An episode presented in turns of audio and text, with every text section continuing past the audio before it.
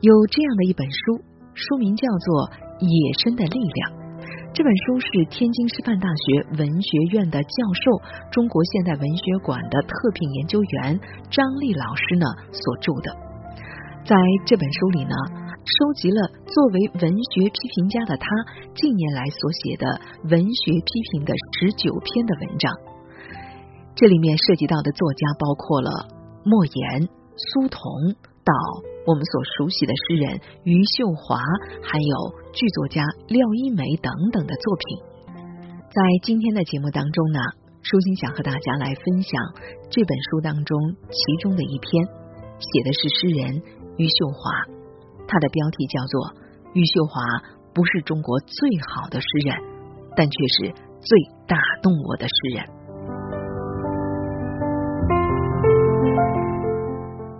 余秀华的身上有一种天然冲破框架的能力，独立的感受并且表达的能力，那种不在任何的事物面前失去自我，不在任何的事物、亲情、伦理、教条、掌声、他人的目光以及爱情面前失去独立思考的能力。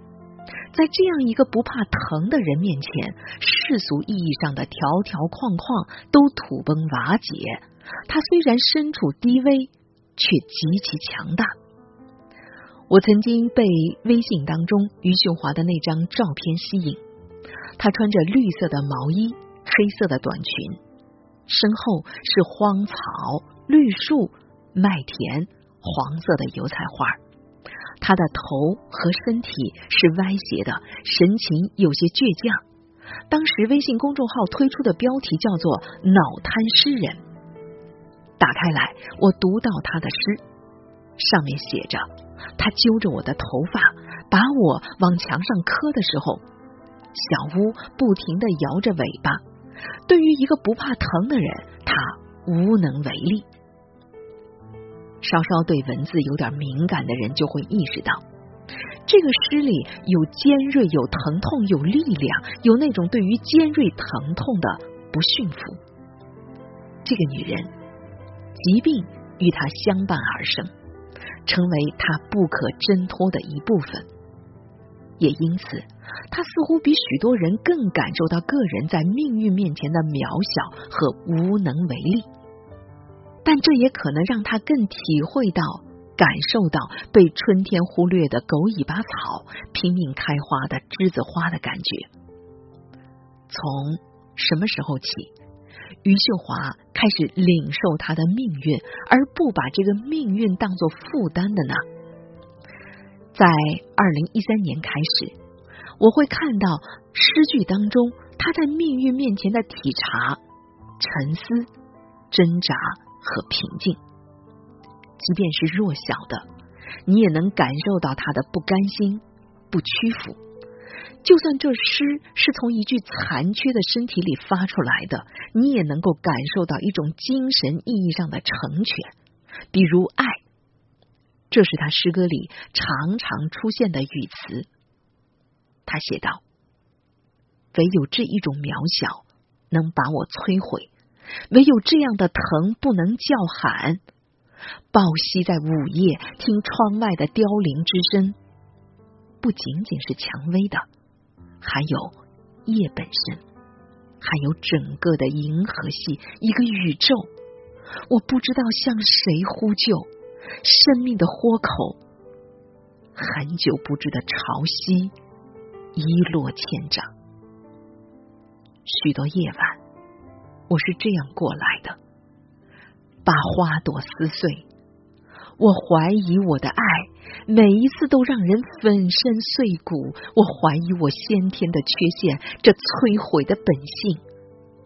无论如何，我依旧无法和他对称。我相信他和别人的都是爱情，但唯独我不是。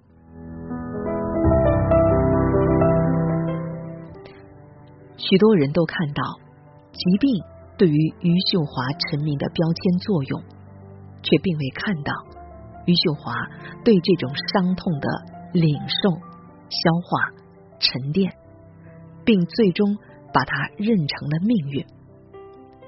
疾病给人以疼痛，那就把这疼痛领下写下；疾病给人以卑微，那就体会着卑微。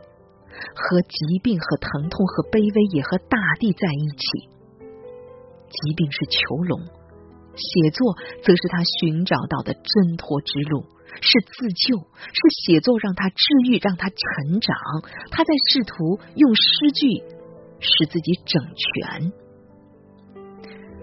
作为诗歌普通的读者，我想，我跟大多数转发和购买他诗集的人一样。并没有把他看作是中国最好的诗人，但是他却是最打动我的诗人。作为他同时代的人，我们只需要回答他的诗是否打动了你，他是否写出我们这个时代作为最普通的人的共同的感受。比如这样的诗句：“我不敢把我的心给你，怕我一想你你就疼。”我不能把我的眼给你，怕我一哭你就流泪。我无法把我的命给你，因为我一死去，你也会消失。我要了你身后的位置，当我看你时，你看不见我。我要了你夜晚的影子，当我叫你时，你就听不见。我要下了你的暮年，从现在开始酗酒。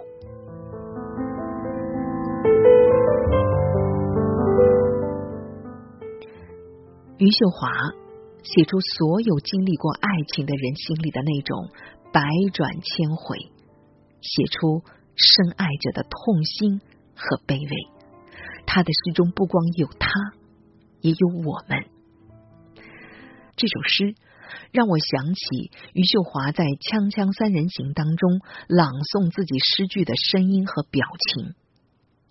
无论你读过多少诗，听过多少的诗朗诵，你都会被他的那种声音、那种含混、呜咽、痛楚、低微的声音打动的。你不得不承认，作为疾病的承受者，他有能力写下更多，他感受到了更多，他写下了我们感受到的，但是无法成诗的那一部分。命运给了他磨难，但是命运也给了他更多的思考身体、灵魂、自由和精神生活的机会。他没有让命运的独特性溜走。他感受了这独特，又把这独特上升到了人类的共性。我看到他的访谈，他深刻的提到了独立精神生活的重要性。他说起自己的灵魂和肉体之间的冲突，他的言说是那么的有感染力。他说：“诗歌是什么？我不知道，不过是情绪在跳跃、沉潜。”不过是当心灵发出呼唤的时候，他以赤子的姿势到来；不过是一个人摇摇晃晃的在摇摇晃晃的人间走动的时候，他充当了一根拐杖。我们因为他而认识到，诗歌也可以是宗教，是渡他人于苦厄的小舟，是救一个人和一个人自救的方法。余秀华在电脑前的照片给我留下深刻的印象。一张是他在电脑前聚精会神的看着屏幕，另一张是他并不灵活的手指落在键盘上。去过余秀华家里的记者都写道，他的家里书并不多，也没有足够的钱购买图书，但这看起来并没有影响到他的阅读。从余秀华的对诗歌的理解上来看，他比我们想象的阅读广泛，也远远超过所谓残疾诗人的认知力。也许我们应该正视网络时代给这样的人提供的机会：阅读、交友、恋爱，遇到各种各样的人。虽然足不出户，可是他在精神上没有受到束缚。网络成为他看不到的手和脚。很有意思的是，余秀华在网上并不是像小白兔一样的谦恭，他有他的火爆的脾气，有人骂他，他就还击；有人攻击他，他同样在网络上攻击别人，一点儿也不示弱。你可以在网上看到一个农妇的咒骂和嚎叫，也能在诗里看到他的平静与对爱的向往。无边无际的网络经验，使余秀华的诗句不再属于黑夜和一个人的抑郁。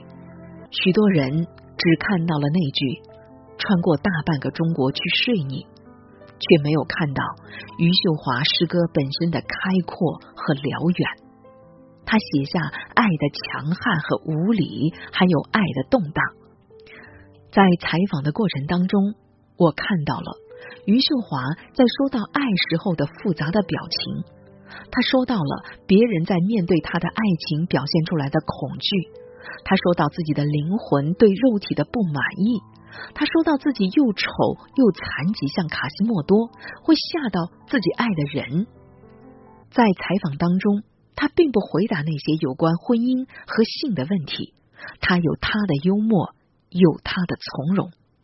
即使批评他的人有些像唐僧或者如来佛祖一样的法力无边，但如果这个人不做孙悟空，你又奈他何呢？作为女性的写作者，余秀华在今天所获得的自由，远远超过了当年英国作家伍尔夫所设想的。虽然。他没有一个人的房间，他不是一个行动的自由者，也不是一个能自己养活自己的人，但这并不妨碍他成为自由的写作者。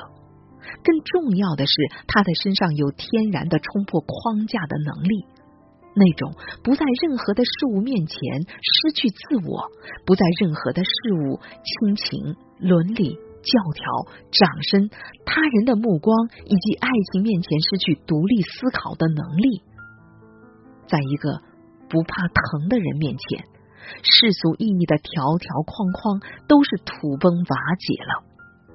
在手机里被广泛转阅的余秀华，代表了一个农村的妇女，一个残障者，一个女性，代表了人类在今天这个时代的多种可能。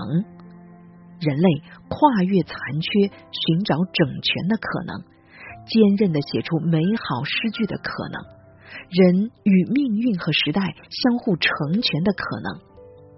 这个可能，首先对余秀华本人深具意义，但难道不也对这个时代的每一个女性和每个人都意味深长吗？好，时间的关系，我们今天的分享就到这里。感谢您的收听，明晚的同一时间我们再见。生活中有一些美好的事情，比如和朋友一起听听音乐、说说话；比如读一本好书。读书让心灵宁静开放，就像一朵蓝色的鸢尾花。世界可能迷茫喧嚣，人们可能擦肩而过。但在生命飘扬的时间里，我们在一起度过一段美好时光。FM 九五，浙江经济广播，九五爱阅读，舒心主持。